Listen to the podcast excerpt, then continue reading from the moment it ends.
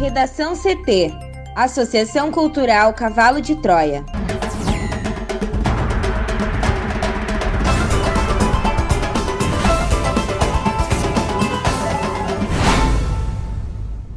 Agora, no Redação CT. Justiça determina a reabertura de postos de saúde em Porto Alegre. Brasil volta a registrar mais de mil óbitos pela Covid-19 em 24 horas. STF autoriza medidas restritivas a quem se recusar a se vacinar contra a Covid-19. Total de casos da doença no mundo é de quase 75 milhões.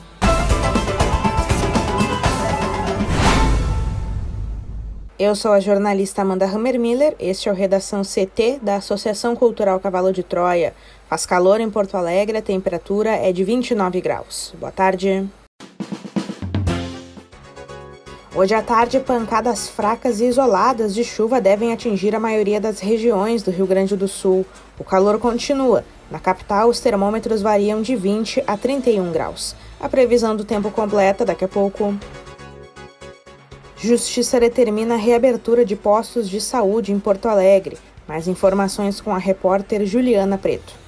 O Tribunal de Justiça do Rio Grande do Sul decidiu que a Prefeitura de Porto Alegre deve reabrir quatro unidades de saúde que foram fechadas após funcionários do Instituto Municipal de Estratégia de Saúde da Família receberem rescisões de contratos de trabalho. A decisão foi publicada nesta quinta-feira e deve ser cumprida em até 72 horas. As unidades de saúde Genor Jarros, Pitinga, Laranjeiras e Vila Elizabeth foram fechadas no dia 7 de dezembro e o atendimento foi transferido para outros postos. A Secretaria Municipal de Saúde informou que está esclarecendo nos autos do processo todas as informações incompletas declaradas pela Promotoria do Ministério Público. Ressaltou ainda que os novos locais de atendimento fornecem estrutura maior e com condições adequadas sanitárias para atendimento em saúde, principalmente agora no período da pandemia. Segundo a Justiça, a administração municipal não deu oportunidade de discussão dos representantes das comunidades atingidas, ou mesmo comunicação prévia sobre a data dos fechamentos dos postos. A decisão fala também que existe a necessidade de ampliação do acesso ao serviço de saúde, não um enxugamento. Com as unidades de saúde fechadas, o atendimento foi reorganizado para outros locais. São eles: a Unidade de Saúde Laranjeiras teve seu atendimento transferido para a Unidade de Saúde Morro Santana e o horário ampliado até às 22 horas. Já a unidade Genor Jarros contou com a transferência para a unidade de saúde Ramos, também com funcionamento até às 22 horas. A Vila Elizabeth passou o seu atendimento para a unidade Nova Brasília. No local, a população terá atendimento 12 horas por dia, das 7 da manhã às 19 horas. O prédio irá abrigar uma nova equipe de saúde mental. Por último, os pacientes da unidade Pitinga passam a ser atendidos na Clínica da Família José Mauro Cerati Lopes, também na Restinga. No novo local, o atendimento é até às 20 horas. Brasil volta a registrar mais de mil óbitos pela Covid-19 em 24 horas. Depois de 78 dias, o Brasil voltou a ultrapassar a marca de mil óbitos pela Covid-19 em 24 horas, segundo dados atualizados do Ministério da Saúde. A última vez havia ocorrido em 30 de setembro. Em novo boletim divulgado nesta quinta-feira, o país contabilizou 1.092 mortes e 69.826 contaminados entre quarta e quinta. Com a atualização, a pasta soma mais de 7 milhões e 110 mil infectados e 184.827 vítimas fatais desde o começo da pandemia. Do total de pacientes, mais de 6 milhões e 117 mil estão recuperados e 747.905 seguem em tratamento. A semana é de alta nas atualizações diárias no território nacional. Na terça-feira, foram 42.889 casos e 964 mortes. Já na quarta, 936 óbitos e 70.754 infecções, um recorde de novas contaminações em 24 horas. A média móvel de óbitos nos últimos sete dias está em 723, um aumento de 33% na comparação com 14 dias atrás. Já a média móvel de casos diários ficou em 46.948, um acréscimo de 16% em relação ao dia 3 de dezembro. Trata-se do patamar mais alto desde o início da pandemia. Para o Redação CT, Juliana Preto. O plenário do Supremo Tribunal Federal retomou nesta quinta-feira o julgamento da obrigatoriedade de vacinação contra a Covid-19 e autorizou a aplicação de medidas restritivas para quem se recusar a se imunizar. O placar final foi unânime a favor da vacinação compulsória.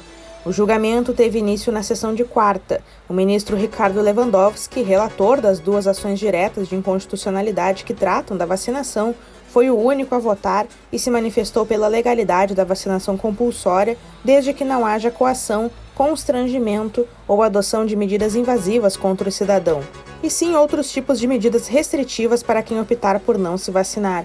Nesta quinta, acompanharam o voto do relator mais sete ministros: Luiz Roberto Barroso, Alexandre de Moraes, Edson Fachin, Rosa Weber, Dias Toffoli, Carmen Lúcia, Gilmar Mendes, Marco Aurélio Melo e Luiz Fux.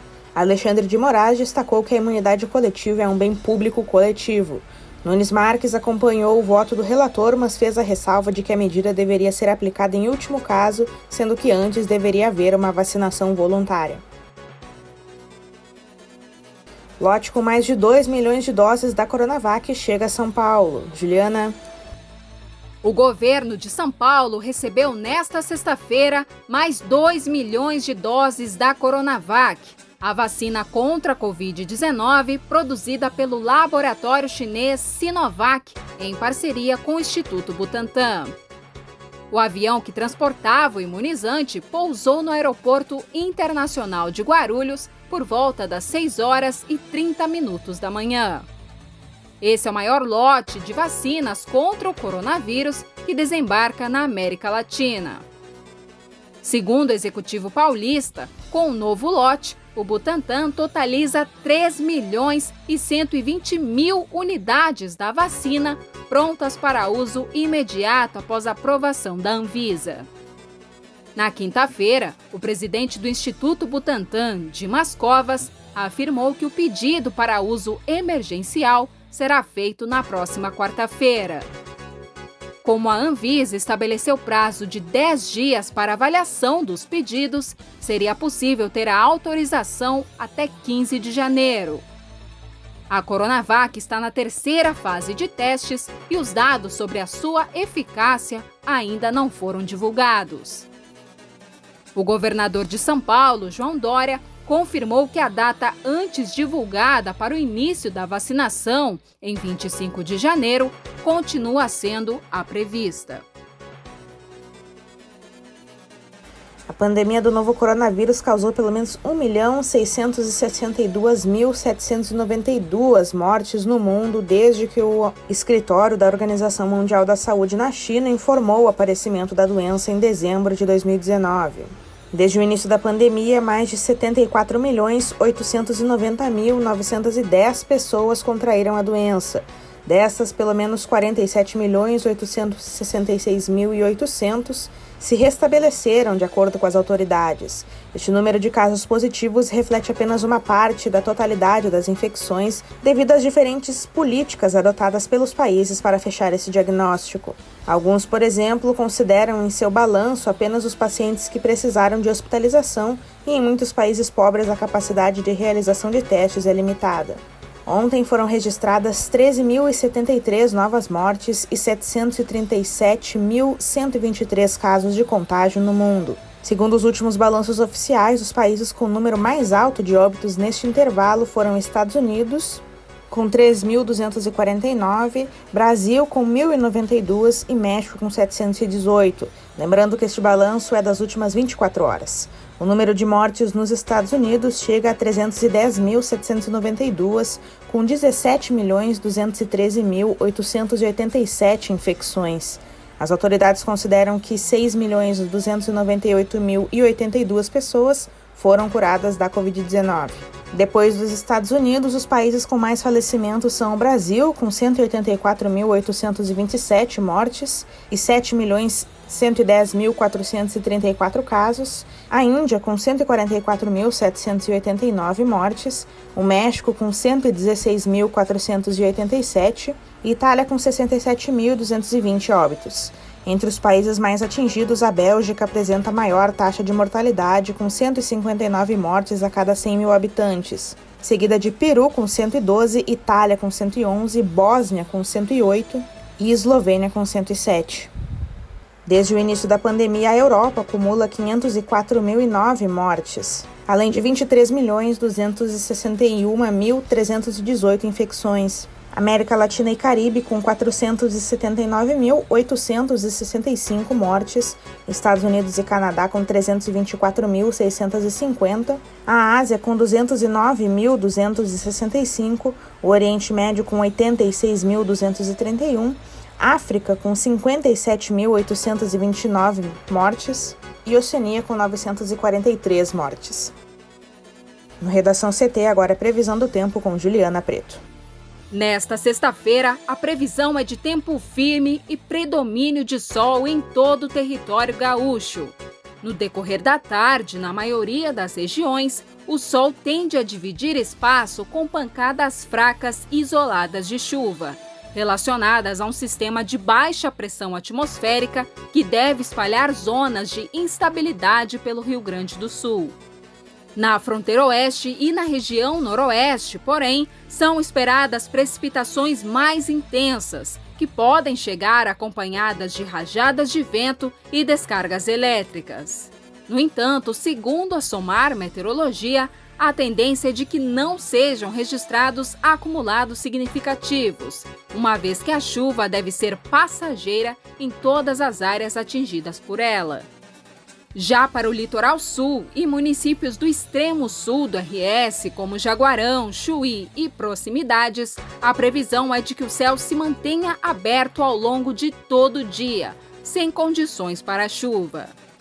As temperaturas seguem elevadas, com máxima de 36 graus prevista para a Barra do Quaraí, na fronteira oeste, e 31 em Porto Alegre. No sábado, um ciclone extratropical que deve se formar entre o sul gaúcho e o Uruguai pode provocar temporais no estado. Neste dia, em todas as regiões, o tempo fica fechado com condições para chuva forte a qualquer momento. Também há previsão de vento intenso, com risco de rajadas de até 90 km por hora na campanha, na fronteira oeste e na região sul. A maior temperatura deste sábado, de 32 graus, está prevista para Vale Real, no Vale do Caí. Na capital, a mínima será de 20 e máxima de 31 graus. Para finalizar, no domingo a previsão em Porto Alegre é de pancadas de chuva, além de sol entre nuvens. A variação fica entre 18 e 28 graus. Um bom final de semana, Amanda e ouvintes. Obrigada, Juliana. Na coluna do Meio Ambiente de hoje, Mariana Espíndola fala sobre a caatinga. Ouça a seguir. Caatinga, um bioma 100% no Brasil. A caatinga, localizada na região Nordeste, é o único bioma 100% brasileiro e ocupa quase 10% do território do país.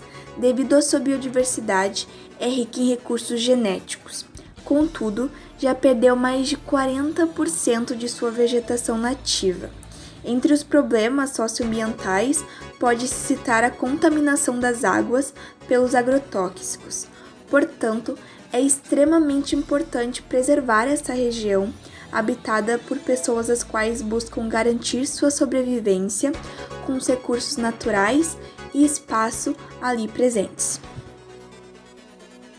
Leia a coluna completa no nosso portal redacão.cavalodetroia.org.br. Confira também a coluna de cultura de Bolívar da Andréia, que nesta semana fala sobre a arte nos jogos de videogames. Redação CT. Apresentação Amanda Hammermiller. Colaboração Juliana Preto e Mariana Espíndola. Uma produção da Associação Cultural Cavalo de Troia com apoio da Fundação Lauro Campos e Marielle Franco. Próxima edição na segunda-feira. Boa tarde.